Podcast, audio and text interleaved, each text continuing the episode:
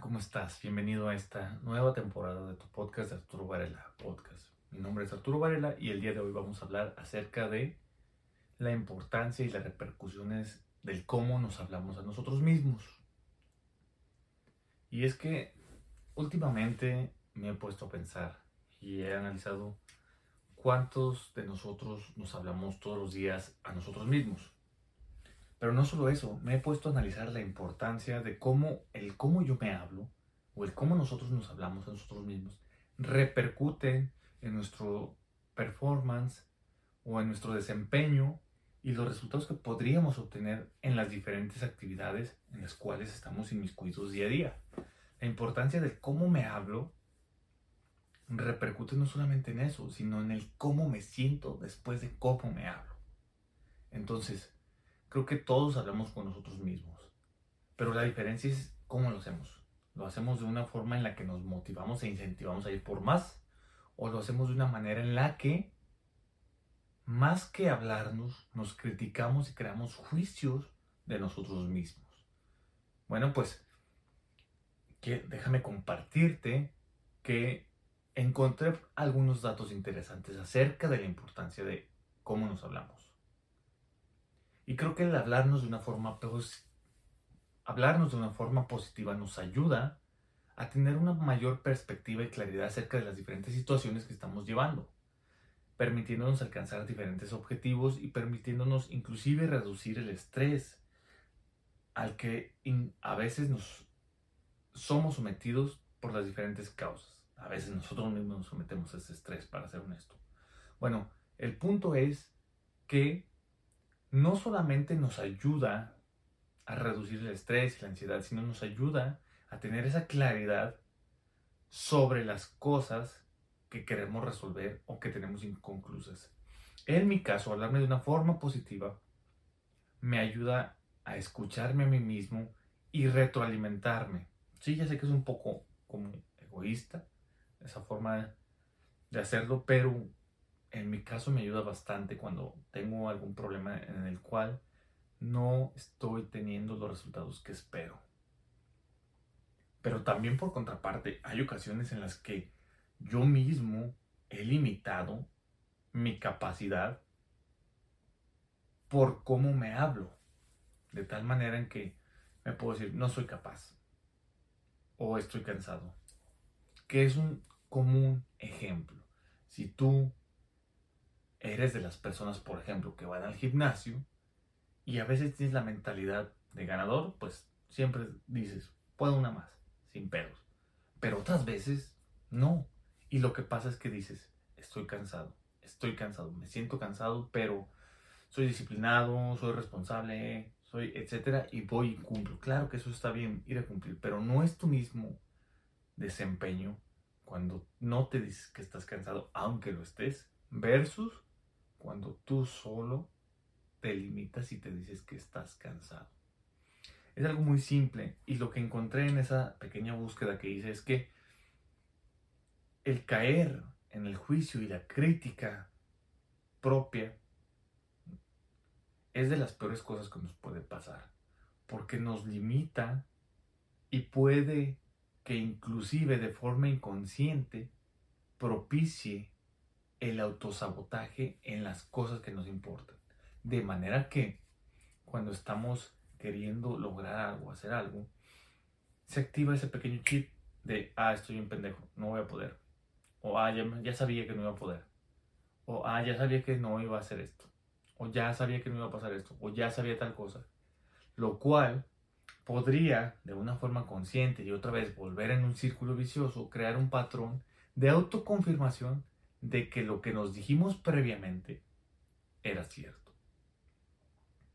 Y por muy tonto que parezca y muy pendejo que parezca, creo que a veces es más fácil criticarnos a nosotros mismos de manera negativa que constructiva y positiva. Todo el mundo podemos decir, sí, sí, hay que ser positivo, sí, hay que ser la mera vena, sí, esto y lo otro, pero ¿cuánto? ¿Cuántas veces nos decimos eso? Creo que tendemos más ir hacia el lado negativo que es el positivo. Entonces, ojo ahí, cuando hables contigo mismo, trata de hacerlo de una forma positiva. Aquí te van tres formas de hablar contigo mismo. La primera es hablar contigo en voz alta. Decirte, ok, yo puedo, ok, esto va así, ok, esto lo otro. De forma positiva, reforzando aquello que ya sabes que puedes hacer, no negativa. La segunda forma es a través de la escritura. Si bien existen muchas personas como yo que no somos buenas hablando tanto, pero somos muy buenas, o al menos se nos facilita de, una forma extraordinariamente simple el escribir las cosas como los sentimientos, pensamientos, frustraciones, etc. Pues la, segunda forma va, va sobre eso, sobre escribir aquello que estamos sintiendo, pensando o etcétera. Y la tercera forma es la de la visualización, que esta forma nos dice que mientras hablamos o escribimos con nosotros mismos, visualicemos aquella acción realizándose, que lo ideal sería teniendo éxito. Muchísimos de los deportistas de alto rendimiento, como en sus tiempos inmejorables con McGregor, Cristiano Ronaldo, etcétera, han dicho y han confirmado cientos de veces que lo único que los ayuda a llegar y conseguir aquello que desean es visualizarlo, decirse que lo podrán tener y hacer lo posible, obviamente, por tenerlo. Y eso indica tener todos los pasos previos hacia eso, preparación, alimentación, desempeño, cuidado, descanso, etcétera, etcétera. Porque pues siendo sincero, no solamente si yo soy más chingón, me va a convertir en automáticamente la persona más chingona. Entonces,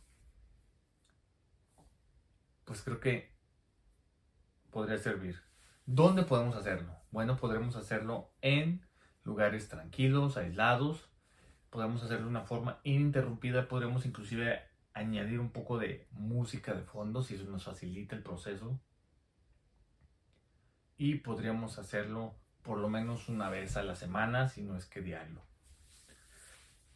La verdad es que no existe un estudio que nos limite o mida qué tanto es la mejoría de acuerdo al número de repeticiones que lo hacemos a la semana o al mes o al año.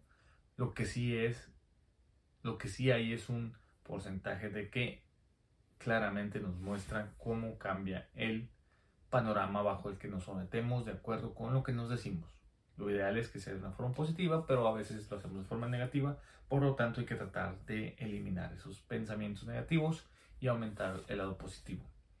Entonces, como reflexión, creo que hablarse a uno mismo tiene una importancia muy cabrona en el desempeño que vamos a tener en torno a las diferentes actividades que estamos realizando y Hablarnos de forma negativa nos puede impulsar a crear un juicio y una crítica tan dura hacia nosotros que podremos suplantarnos diferentes autosabotajes que terminarán reafirmando lo que a veces creemos de nosotros mismos y que en muchas ocasiones no es mentira. Entonces espero este primer episodio de esta nueva temporada te guste. Mi nombre es Arturo Varela. El podcast lo puedes encontrar en las diferentes plataformas como es Spotify, Apple Music, Amazon Music, entre otras. Próximamente vamos a tener unos super invitados. Ya les había recomendado por ahí que vamos a tener capítulos en inglés, capítulos en español. El siguiente episodio va a ser muy importante. Y es que ahora que llevo un año fuera del país, tengo algunas anotaciones y tengo alguna gente importante que me gustaría que escucharan. Entonces estén atentos a los próximos capítulos. Les mando un fuerte abrazo. Saludos a todos y nos vemos en el próximo episodio.